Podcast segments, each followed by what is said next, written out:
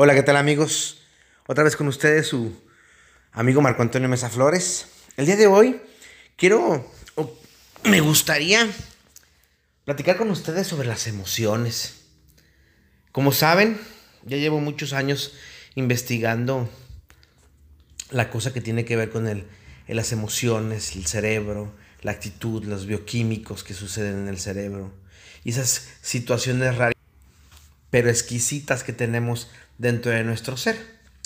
En nuestro cuerpo existen tres cerebros. El cerebro que está en la cabeza, que le llamamos sistema nervioso central, que es el administrador de todo el cuerpo, es el que nos da la fuerza, el valor, eh, bueno, el valor en realidad no, el, es el que nos da las ideas, las decisiones, es el que toma las decisiones, es la fuerza de todos los otros tres. En el del pecho que es el que menos se vincula, que llamamos corazón, y que es el que más tarda en tomar una decisión, porque es el que nunca se equivoca. De ahí que podamos decir que el corazón no sufre o casi nunca sufre de cáncer, y cuando tiene cáncer, por lo regular es un cáncer benigno. Y el tercero, y es el que más se mete, que es el del estómago. De ahí que digamos que la cagamos, ¿no? Ese, ese, tercero es el que nos avienta, el que nos empuja, el que nos hace ir hacia adelante, el que nos invita siempre a hacer algo que no nos atrevemos a hacer. Ese, ese cerebro es el cerebro emocional. El cerebro que está en el sistema nervioso central es el cerebro racional. El cerebro que está en el pecho es el sentimental. Y el cerebro que está en el estómago es el, el emocional. Y de eso vamos a hablar, de las emociones. Porque las emociones pueden ser como un tsunami que aplasta todo cuando, cuando llegan a estar muy altas, aplasta todo a su alrededor, le vale un grillo que esté ahí, él aplasta. También está que pueden ser como agua que se estanca en un lugar y si se estanca pues es en la ma y saca olor feo y fetido y, y nos hace daño ese tipo de emociones que guardamos nos hacen daño. O puede ser como una hidroeléctrica, que es la forma más correcta de sacar las emociones, darles un sentido, un cauce y hacer que éstas tengan una fuerza no solamente dentro de nuestro entorno social, sino dentro de nosotros mismos. De eso hablaremos y de eso vamos a meternos un poquillo, ¿les parece? Porque pongámonos, pongamos un poquito de atención a las situaciones. Por lo regular, no nos ponemos a pensar qué está sucediendo dentro de nosotros. Solamente reaccionamos como si fuéramos refrescos este, gaseosos, ¿no? Eh, nos activan y sale toda la presión cuando una emoción no está bien canalizada. Y entonces después decimos, ay, la cagué, o ay, la regué, o ay, no era por ahí. Pero en realidad son emociones que están mal canalizadas y que vienen desde el estómago y que no están bien pensadas. Si tuviéramos un poquitito, un poquitito de serenidad cada vez que nosotros nos dicen, nos hacen o creemos que nos dicen o nos hacen algo, podríamos tener emociones mucho más centradas. Y no solamente emociones mucho más centradas, también podríamos hacer que las cosas se realicen de la mejor manera. Pero no tenemos esa tendencia. Preferimos siempre enojarnos, fastidiarnos, llenarnos de ira, chingar al otro. La idea es sacar esa emoción como sea, aunque no sea la mejor manera de sacar una emoción, porque me estoy haciendo daño a mí mismo y por ende le hago daño a la gente que está a mi alrededor. Las emociones pues son ese tipo de cosas que sentimos cuando hay algo que está fuera del ambiente o cuando hay algún recuerdo y que nosotros volvemos a repetir en nuestro cerebro. Déjenme les digo qué pasa en el cerebro. El cerebro no puede pensar a pasado y no puede pensar a futuro. Por lo regular, bueno, no por lo regular, el cerebro piensa en presente siempre. Entonces, cuando nosotros recordamos algún suceso del pasado, lo que hace el cerebro es volverlo presente. Y por eso es que puede doler, o nos puede poner contentos, o puede llenarnos de ira, nos hace sentir una emoción. Esa emoción, si no está bien canalizada y no está bien eh, enfocada, entonces nosotros vamos a tener, vamos a tener que hacer o vamos a hacer alguna estupidez. Entre esas poder lastimarnos a nosotros mismos o lastimar a alguien que está a nuestro alrededor. de repente le digo a la gente que somos medios perversones, porque nosotros podemos enojarnos con, nuestra, con nuestro jefe, o más bien podemos sentir ira por nuestro jefe por cómo nos, nos trató, y desquitarnos con nuestra pareja o con nuestros hijos, porque sabemos inconscientemente que nuestros hijos y nuestra pareja nos van a perdonar. Y que esa forma tan eh, ruin, no sé cómo llamarla, tan vil de ser, es parte de una jodidencia interna. A nosotros, a mucha gente le gusta vivir así, le gusta vivir jodida. Y entonces por eso es que no saben canalizar sus emociones. En lugar de sentarse, serenarse y pensar, lo que hacen es volverse un tsunami. Entonces cuando una emoción llega, aplasta todo, desmadra todo, le vale un sorbete. Y no tiene que ser una emoción negativa o positiva porque eso no existe. No existe una emoción positiva o negativa. Lo positivo o lo negativo tiene que ver con el contexto social y con los valores que nosotros nos vamos creando ante nuestra, valga la redundancia, ante la sociedad. Es decir, para mucha gente lo que yo puedo hacer está mal, pero para otra puede estar bien. Y para mí puede estar mal lo que hace mucha gente y está bien lo que hace otra. Eso, tiene, eso depende mucho, vuelvo a repetir, de los conceptos que nosotros tenemos de bien y mal. Y más que decir esa emoción está bien o está mal, hay que ver cómo se canaliza. Si esa emoción aplasta a otros, lastima a otros, lacera a otros, entonces deberíamos de pensar si realmente está bien enfocada esa emoción. Y si es por ahí como por, por donde tenemos que irnos. Porque tenemos esa mala costumbre. Pisoteamos a otros en el nombre de muchas cosas, hasta en el nombre del amor. Y no se vale. Una emoción que está mal enfocada, entonces precisamente hace eso lastima a otros, lacera a otros, aplasta.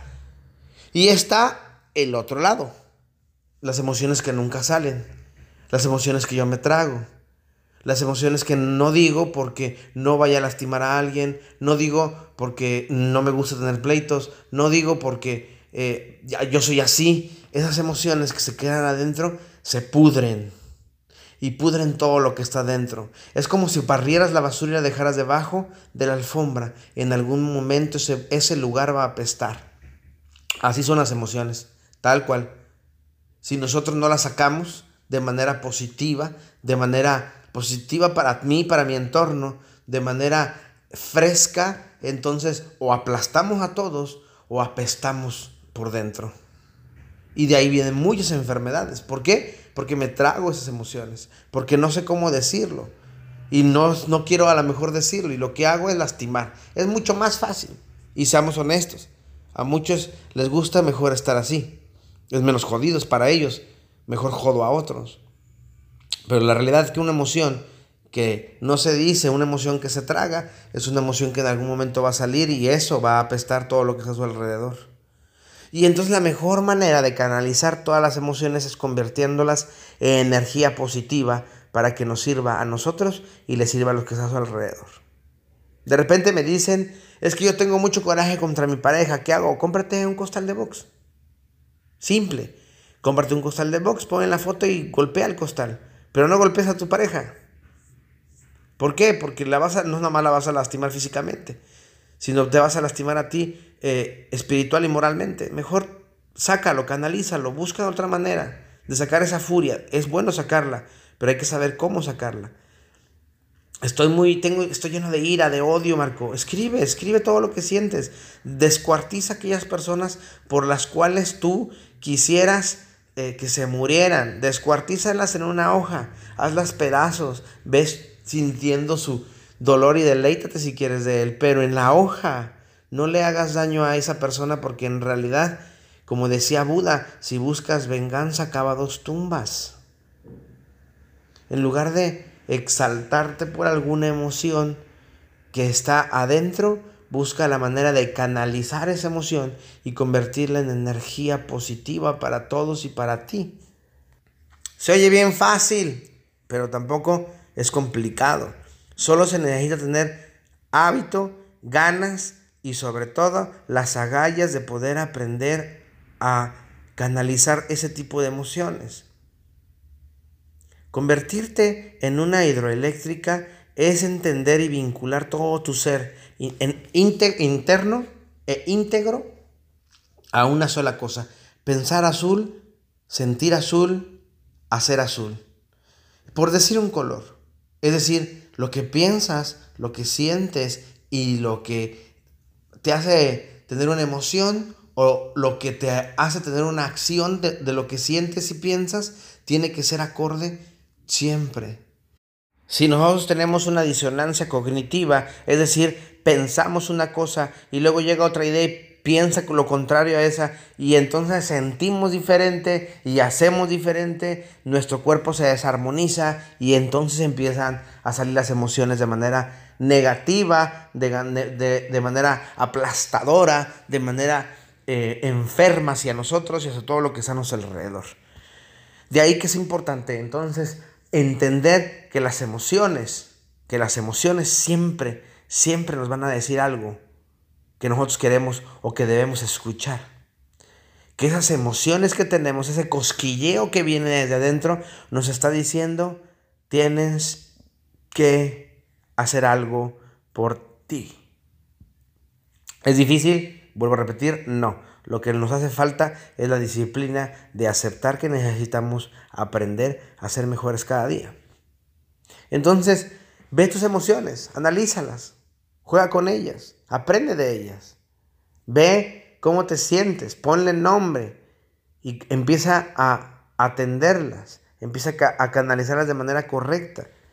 No vayas pisoteando por el mundo a la gente, porque la gente no es para que se pisotee, la gente es para que crezcamos juntos. Sin embargo, no olvides no decir lo que sientes, pero hay que saber decirlo. Recuerda que no es que me digas perro, sino la perra forma en que me lo dices. Si nosotros sabemos decir perro bonito, movemos la colita. Pero si nosotros no sabemos decir perro bonito, entonces sacamos nuestra mordida. Y todos somos rabiosos muchas veces. Entonces aprendamos a que nuestras emociones tienen que salir, pero de manera bien canalizada. Y para eso se necesita sentarse y pensar. ¿Por qué me enojo cuando me dicen esto? Bueno, me enojo porque me siento vulnerable.